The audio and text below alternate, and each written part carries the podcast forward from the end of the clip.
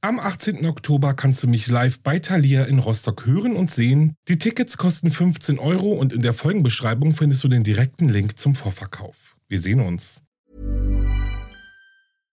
Imagine the softest sheets you've ever felt. Now imagine them getting even softer over time. That's what you'll feel with Bowl and Branch's organic cotton sheets. In a recent customer survey, 96% replied that Bowl and Branch sheets get softer with every wash. Start getting your best night's sleep in these sheets that get softer and softer for years to come. Try their sheets with a 30-night guarantee. Plus, get 15% off your first order at bowlandbranch.com. Code BUTTERY. Exclusions apply. See site for details.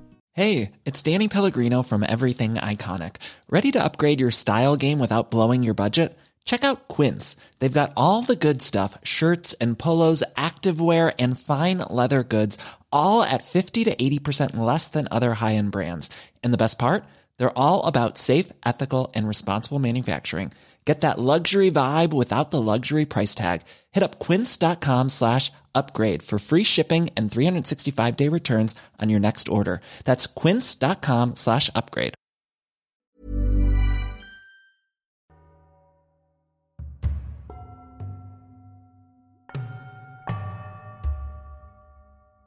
Hallo und herzlich willkommen zurück bei Wahre Verbrechen. Das ist mein Podcast. Ich bin Alex. Ich freue mich, dass ihr eingeschaltet habt. Heute habe ich euch wieder einen Fall aus dem Buch True Crime USA mitgebracht. Wahre Verbrechen aus den USA.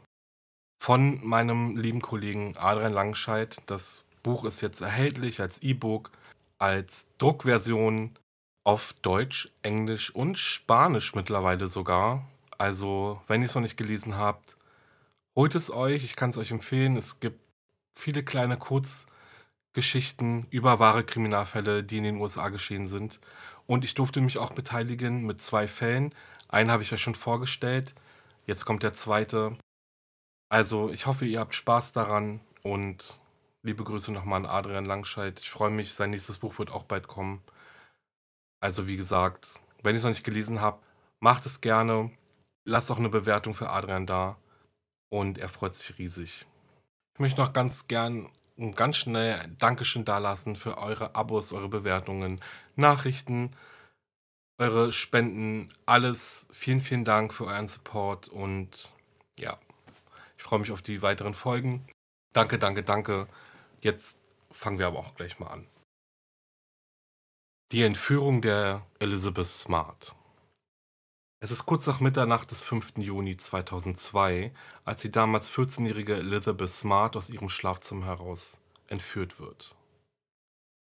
Bis das junge Mädchen am 12. März 2003 von einem Passanten wiedererkannt wird, hat es ein neunmonatiges Martyrium hinter sich.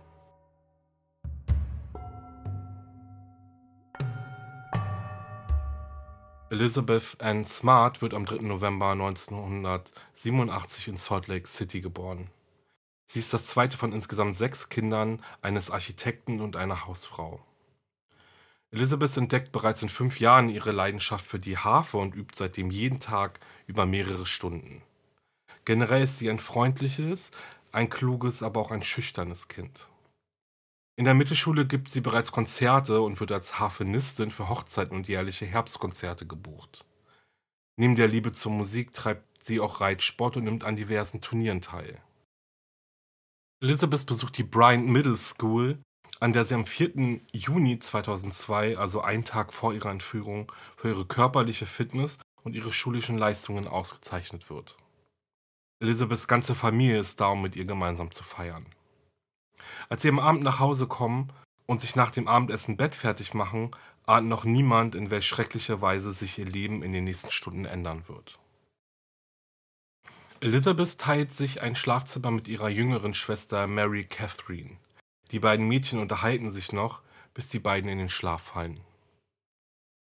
Wenige Stunden später. Es ist kurz nach Mitternacht. Das Haus der Familie Smart ist dunkel. Alle Familienmitglieder schlafen und niemand bekommt mit, wie sich ein dunkel gekleideter Mann dem Haus nähert, durch ein offenes Fenster in es eindringt und sich dem Schlafzimmer von Elizabeth und Mary Catherine ernähert.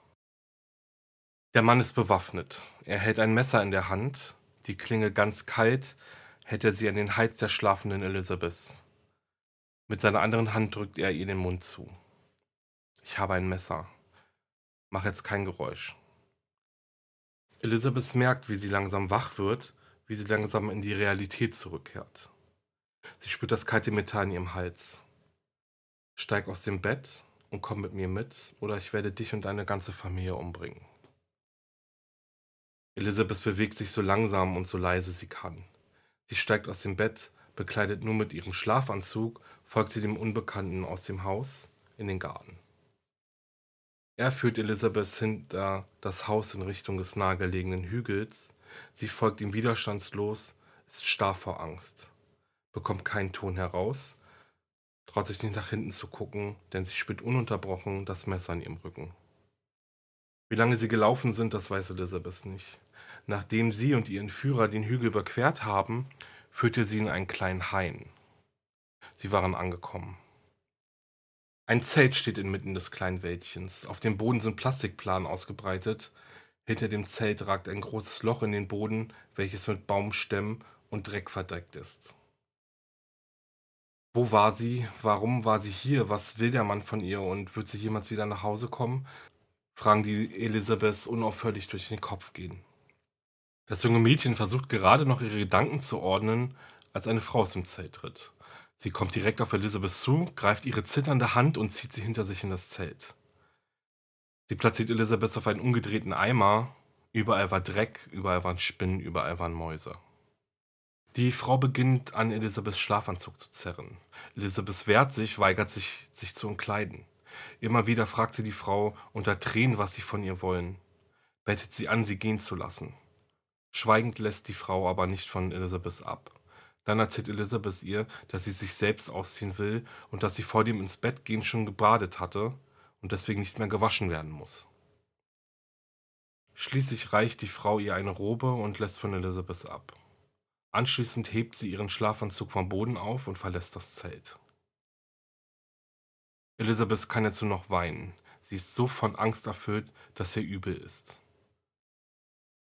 Wie geht es meiner Familie? Hat der Mann sie umgebracht? Was wird er mir antun? Elisabeths Gedanken kreisen unaufhörlich in, in ihrem Kopf herum. Dann öffnet sich die Zelttür. Der unbekannte Mann kommt herein. Auch er hat sich umgezogen und trägt nun ebenfalls eine weiße Robe. Er kommt direkt auf Elisabeth zu, kniet sich vor sie und erzählt ihr, dass sie nun seine Ehefrau werden wird und sie ihren ehelichen Pflichten nachzukommen hat. Elisabeths Entführer sind der 49-jährige Brian Mitchell, ein selbsternannter Prophet namens Immanuel und seine Ehefrau und Schülerin, die 56-jährige Wanda Basi. Und dass Elizabeth ihren Entführer schon einmal gesehen hat, wird ihr später noch auffallen. Wer sind Elizabeths Entführer? Brian David Mitchell wird am 8. Oktober 1953 in Salt Lake City als drittes von sechs Kindern geboren. Seine Eltern Irene und Cheryl Mitchell sind Mormonen und erziehen ihre Kinder unter strengen Vorschriften. Brians Vater konfrontiert seine Kinder schon sehr früh mit pornografischen Fotografien, um ihnen den Sexualakt beizubringen. Um Brian eine wichtige Lektion für sein Leben zu erteilen, setzt Cheryl den damals zwölfjährigen Jungen in einen von ihm völlig unbekannten Stadtviertel aus und weist ihn an, alleine zurück nach Hause zu finden. Je älter Brian wird, desto mehr isoliert er sich von seinem Umfeld. Zu seinen Eltern hat er ein sehr schlechtes Verhältnis und als er 16 Jahre alt ist, kommt er in den Jugendarrest, weil er sich vor einem Kind nackt auszieht. Nach seiner Entlassung wird Brian zu seiner Großmutter geschickt, bei der er nun leben soll. Hier beginnt er Drogen und Alkohol zu konsumieren und bricht die Schule ab. Mit 19 verlässt Brian Utah und heiratet die 16-jährige Karen Miner. Während ihrer zweijährigen Beziehung kommen ihre zwei gemeinsamen Kinder zur Welt, dessen Sorgerecht Brian nach der Trennung wegen Karens Drogenabhängigkeit erhält. 1980 tritt Brian nach einem religiösen Gespräch mit seinem Bruder der Kirche bei. 1981 heiratet er seine zweite Frau Debbie, die drei Kinder mit in die Ehe bringt. Gemeinsam haben sie zwei weitere Kinder, die jedoch nur wenige Monate nach ihrer Geburt in eine Pflegefamilie kommen. 1984 reicht Brian die Scheidung ein. Er behauptet, Debbie sei ihm und den Kindern gegenüber gewalttätig, während Debbie aussagt, Brian habe sich von einem sanftmütigen zu einem beleidigenden, aggressiven Ehemann gewandelt. Er schreibt ihr vor, was sie anziehen soll und was sie essen darf. Außerdem sei sein Interesse an Satan beängstigend. Nach der Scheidung meldete Debbie dem Jugendamt, dass Brian ihren dreijährigen Sohn vergewaltigt hat. Brian jedoch konnte kein Missbrauch nachgewiesen werden. Noch im selben Jahr berichtet Debbies Tochter, sie sei über mehrere Jahre von Brian vergewaltigt worden und auch dieses Mal zeigt Debbie ihren Ex-Mann an. Es kommt jedoch nie zu einer Anklage. Noch am selben Tag, an dem Debbie und Brian sich scheiden lassen, heiratet Brian die 40-jährige Wanda Barsi. Wanda Barsi ist, nachdem sie ihren Ex-Ehemann verlassen hat, alleinerziehende Mutter von sechs Kindern. Nachdem sie Brian Mitchell heiratete, zieht sie gemeinsam mit ihren Kindern zu ihm. Im Großen und Ganzen wird Brian gut von Wandas Kindern aufgenommen, mit der Zeit fühlen diese sich aber aufgrund seines seltsamen Verhaltens immer unwohler in seiner Nähe. Brians Ansicht zur Religion wird immer extremer. Eines Nachts weckt er seinen Stiefsohn und erzählt ihm, er hätte gerade mit Engeln gesprochen. 1990 ändert er dann seinen Namen in Immanuel, tritt aus der Kirche aus und bezeichnet sich selbst als ein Prophet Gottes. Wanda ist von nun an Brians Schülerin und stellt sich selbst als den Schmuck Gottes vor. Im Winter 2001 zieht das Ehepaar zurück nach Salt Lake City, in dieselbe Nachbarschaft, in der auch die Familie Smart wohnt.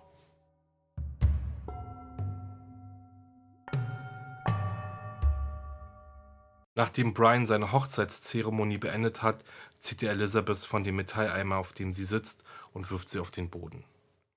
Er reißt ihr die Robe von ihrem Körper und beginnt sie zu vergewaltigen. Elizabeth fleht ihn unter Tränen an, aufzuhören, sie gehen zu lassen, doch es half nichts. Vielmehr spornt es ihn an.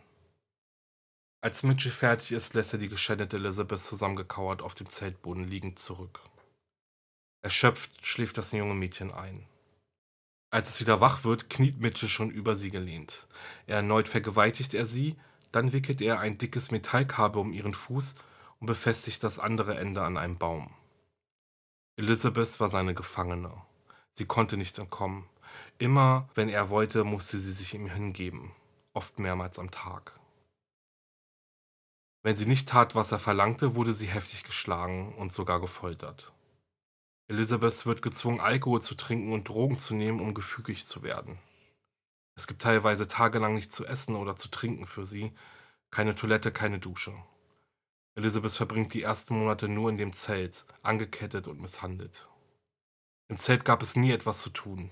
Hin und wieder predigte Brian Mitchell ihr stundenlang über seine Mission, über sein Glauben und erzählte ihr immer wieder im Namen Gottes noch sechs weitere Mädchen entführen und heiraten zu wollen. Als Brian Mitchell nach einem Ladendiebstahl für eine Woche ins Gefängnis muss, sind Elizabeth und Wanda Barsi auf sich alleine gestellt. Mittlerweile glaubt Elizabeth sogar schon, sie würden verdursten. Sie hat bereits seit mehreren Tagen kein Wasser mehr getrunken, es gab kein Essen. Glücklicherweise gab es einen starken Platzregen, der den beiden Frauen vermutlich das Leben rettete. Als Brian Mitchell zum Versteck zurückkehrt, lockert er Elizabeths Gefangenschaft ein wenig. Sie darf ihn sogar mit in die Stadt begleiten. Während dieser Ausflüge ist Elizabeth unter einem langen Gewand versteckt. Über ihrem Gesicht hängt ein Schleier und ihr wird verboten zu reden. Als sie eines Tages ein Polizist in einer Bücherei anspricht, bietet sich für Elizabeth eine wichtige Chance, endlich gerettet zu werden. Doch das verschüchterte Mädchen sagt nichts. Sie geht schweigend weiter und begleitet Mitchell zurück ins Versteck. Am 12. März 2003 verlassen Brian Mitchell und Wanda Barsi gemeinsam mit Elizabeth ihr Versteck und kehren in die Stadt zurück. Hier wollen sie sich ein neues Quartier suchen. Elizabeth ist verkleidet, sie trägt eine grauhaarige Perücke ein seltsam langes Gewand, ein Kopftuch und eine Sonnenbrille. Ein seltsames Trio, das die Blicke auf sich zieht. Dann. Ein Passant meint Elizabeth Smart in der seltsam gekleideten Frau wiederzuerkennen. Er ruft die Polizei. Wenige Minuten später wird die Gruppe von der Polizei angehalten. Es dauerte mehrere Minuten, bis Elizabeth all ihren Mut zusammennimmt und auf die Frage, wie sie heißt, antworten kann. Trotz Mitchells Versuch, die Beamten loszuwerden, drängt ein Polizist auf Elizabeths Antwort. Ich bin Elizabeth Smart. Brian Mitchell und Wanda Barsi werden noch vor Ort festgenommen. Bis es zu einer Verurteilung der beiden kommt, werden nun sieben Jahre vergehen. Nach der Verhaftung von Mitchell und Basi folgen diverse gerichtliche und außergerichtliche Anhörungen, Krankenhausaufenthalte und psychiatrische Untersuchungen. Gutachter halten beide Täter für nicht schuldfähig. Brian Mitchell weigert sich Aussagen zur Entführung von Elizabeth Smart zu machen.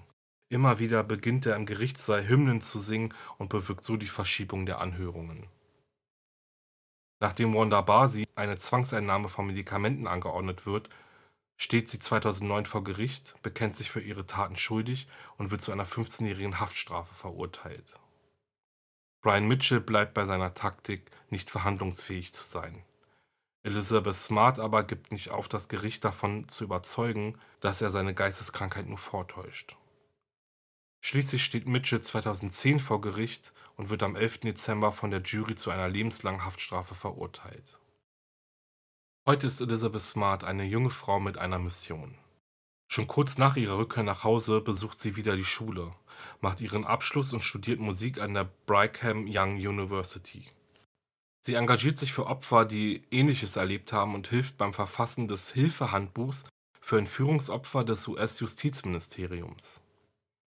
Mittlerweile ist Elizabeth Smart eine präsente Persönlichkeit in den US-Medien, die es sich zum Ziel gesetzt hat, anderen Opfern Mut zu machen und ihnen zurück ins Leben zu helfen.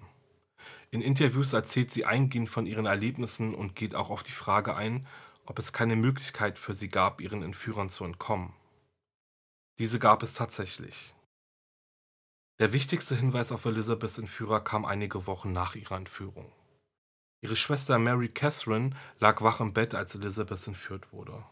Sie war erstarrt vor Angst, konnte sich nicht bewegen. Eines Tages erinnert sich Mary Catherine an die Silhouette des Entführers und findet eine Ähnlichkeit zu einem Handwerker, der hin und wieder am Haus der Smart-Familie arbeitete. Sein Name war Immanuel. Dass es sich bei Immanuel tatsächlich um den Entführer ihrer Schwester Elizabeth handelt, ahnt damals noch niemand. Einmal hörte Elizabeth ihren Onkel ganz in der Nähe ihres Verstecks nach ihr rufen. Häufig seien auch Hubschrauber über ihnen umhergekreist. Aber da war immer diese Angst da, diese Angst davor, Brian Mitchell würde ihr oder ihrer Familie etwas antun. Ich habe mich während meiner Gefangenschaft dafür entschieden, weiterzuleben, egal was passiert. Ich wusste, dass ich eines Tages wieder bei meiner Familie sein werde. Elizabeth ist heute verheiratet und Mutter einer Tochter. Im Oktober 2013 veröffentlichte Elizabeth ihr 308 Seiten umfassendes Memoir My Story zusammen mit dem Autor Chris Stewart.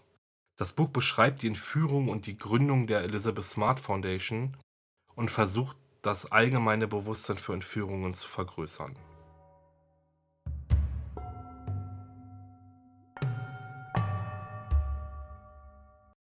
Das war's mit dieser Folge. Ich danke euch fürs Zuhören.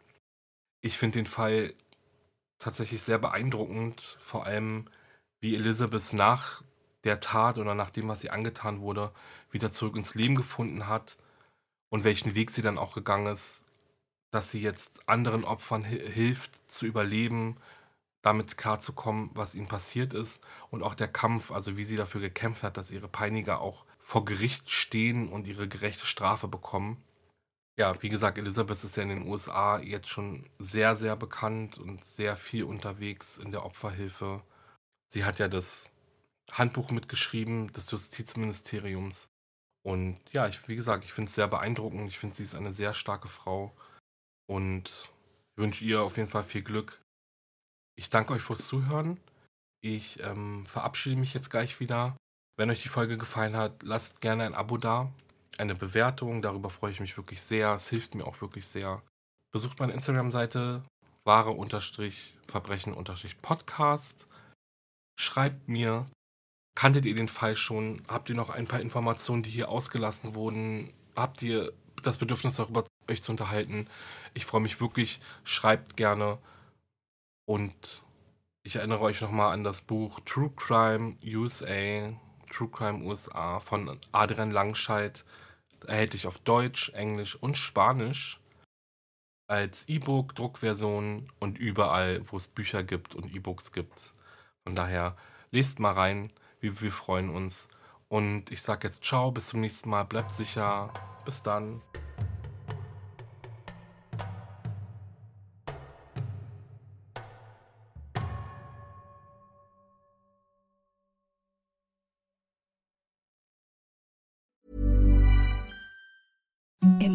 Softest sheets you've ever felt. Now imagine them getting even softer over time. That's what you'll feel with Bowl and Branch's organic cotton sheets. In a recent customer survey, 96% replied that Bowl and Branch sheets get softer with every wash. Start getting your best night's sleep in these sheets that get softer and softer for years to come. Try their sheets with a 30-night guarantee. Plus, get 15% off your first order at bowlandbranch.com. Code BUTTERY. Exclusions apply. See site for details.